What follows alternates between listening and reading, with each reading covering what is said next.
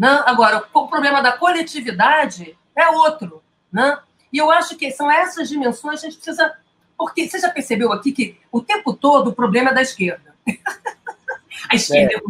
Tá sempre, entendeu? Tem sempre uma punida. A esquerda, os progressistas errados. A ideia de autocrítica, você precisa fazer autocrítica, fulano. Esse mundo da autocrítica é o mundo do, do pedir pelo amor de Deus. É do pedir desculpa. É do pedir do arrependimento. Ó oh, Senhor, então, existe aqui uma verdade suprema, superior, e né, que você tem que normatizar os demais. Né? Olha que interessante. Né? Todo mundo, não se a oposição no país está sempre errando. Né? Correto? Porque para a gente só existe uma figura, a ideia de governo de um governo forte autoritário. E essa analogia da picanha que a senhora fez é importante aí, porque é, é enca encaixa com a promessa do Lula lá, que a pessoa hoje, para comer picanha, o outro não tem de comer. E o discurso é. do Lula, ela não, você também vai comer picanha. Né? Exatamente. Né? Hoje não é o arroz, quer dizer que eu estou comendo mais arroz, aí o arroz fica caro? Ah, vamos ser, então vamos deixar de ser simplórios. Né? tenho... Então, é, é, claro que nós estamos falando, só, só para terminar esse raciocínio, o fundamento disso se chama insegurança. Para como é que as pessoas vão conseguir acreditar nesse negócio? Vamos lá, primeiro você sabota a rotina delas. Você sabota a previsibilidade. Eu não sei, né? Você faz com que a pessoa fique presa ao imediato. Então ela não consegue planejar nada, ela não consegue sair, ela vive estressada, cansada, levando choque elétrico, uma sociedade emocionalmente exausta. Todo dia tem uma sabotagem vinda de dentro. Correto? Dito em todas as classes sociais, em especial as classes populares. Né? Então você tem que multiplicar o medo. Né? E quanto mais o medo é aparelhado e multiplicado com a guerra contra o crime, com tiro, porrada e bomba, com a polícia do espetáculo, com crime, né? com a polícia ostentação, pá, pá, pá, pá, crime, ostentação, né? Isso, o barulho do tiroteio, gente, caminha longe. Um tiro de, de fuzil, eu ouço daqui. Uma metralha, rajada de metralhadora, não preciso estar dentro da favela. Então todo mundo fica assustado, acha que o Godzilla é cada vez maior, que todos os monstros do Japão estão no Rio de Janeiro e no Brasil, destruindo a nossa existência correto? E que precisa tomar uma decisão forte, cada vez mais forte, cada vez mais excludente. Olha como é que você, a insegurança produz intolerância, e intolerância leva à exclusão. É esse tripé opressivo, moral, cultural, tá? que, que, que tem estruturado o nosso modo do agir, do pensar, tá certo? A pauta de costumes, como eu tenho insistido, não é a cortina de fumaça. Isso é uma discussão boboca de quem o Mal Marx tá certo? A pauta de costumes é um lugar puro. Você disputa ideia, você disputa palavra, você disputa valores, porque você precisa que as pessoas acreditem que elas são inferiores, que ela que preto não é ser humano, correto? Você precisa disso.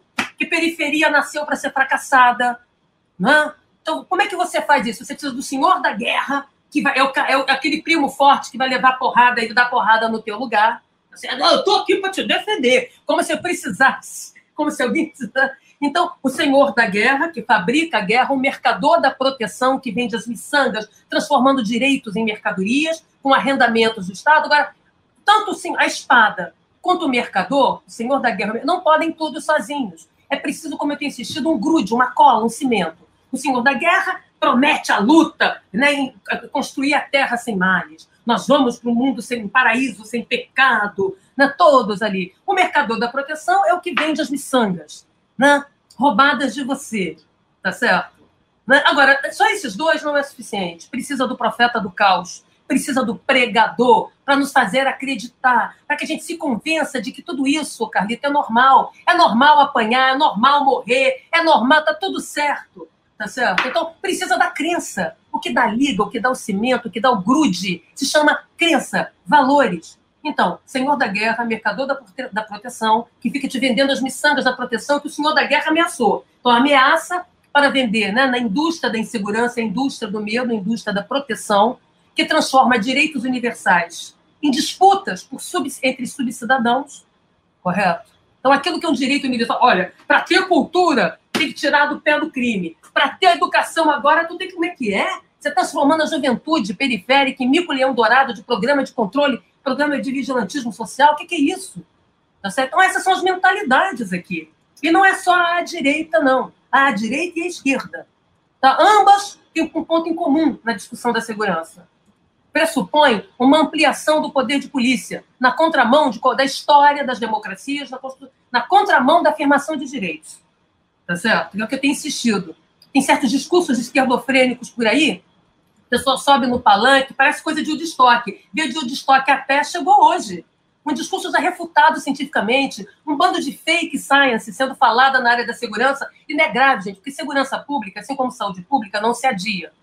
Você não pode aduar, adiar, ah, vou ter Covid quando só tiver vacina. Não, eu vou deixar para morrer, para levar um tiro, quando alguém vier me defender. Não é assim, o crime, o estupro você vive agora, a contaminação você vive agora. Isso é que é segurança pública, isso é que é saúde pública, você intervir no tempo presente, diante da exposição de risco de periculosidade que as pessoas estão.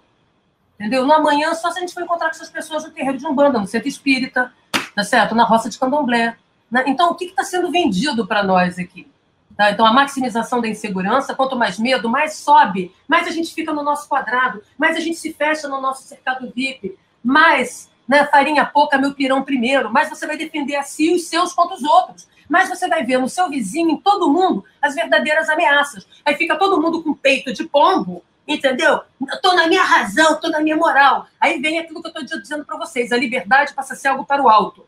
Agora eu estou podendo, eu estou livre, eu melhorei de vida, então tudo para mim. É liberdade para baixo. A liberdade é sempre aquilo, né? É por olha lá, que apareceu que não é, quer parecer ser o que não é. Então, a nossa igualdade é sempre uma igualdade para baixo, destituidora, e a nossa liberdade é, é o liberou geral, é o chutar o pau da barraca, porque agora eu estou podendo, meus amigos estão no poder, a minha, minha, meu cercado VIP, né? minha cerca, né? o que chamam de cercadinhos, né? que as pessoas vão constituindo, que não são só as bolhas virtuais, antes dessas bolhas virtuais, existem as bolhas sociais, existenciais, que as pessoas estão subindo suas muralhas. E interessa que nós fiquemos assim, porque isso reduz a capacidade de mobilização e de resistência social. Tá? Quanto maior, quanto mais coerção, menor capacidade de coesão.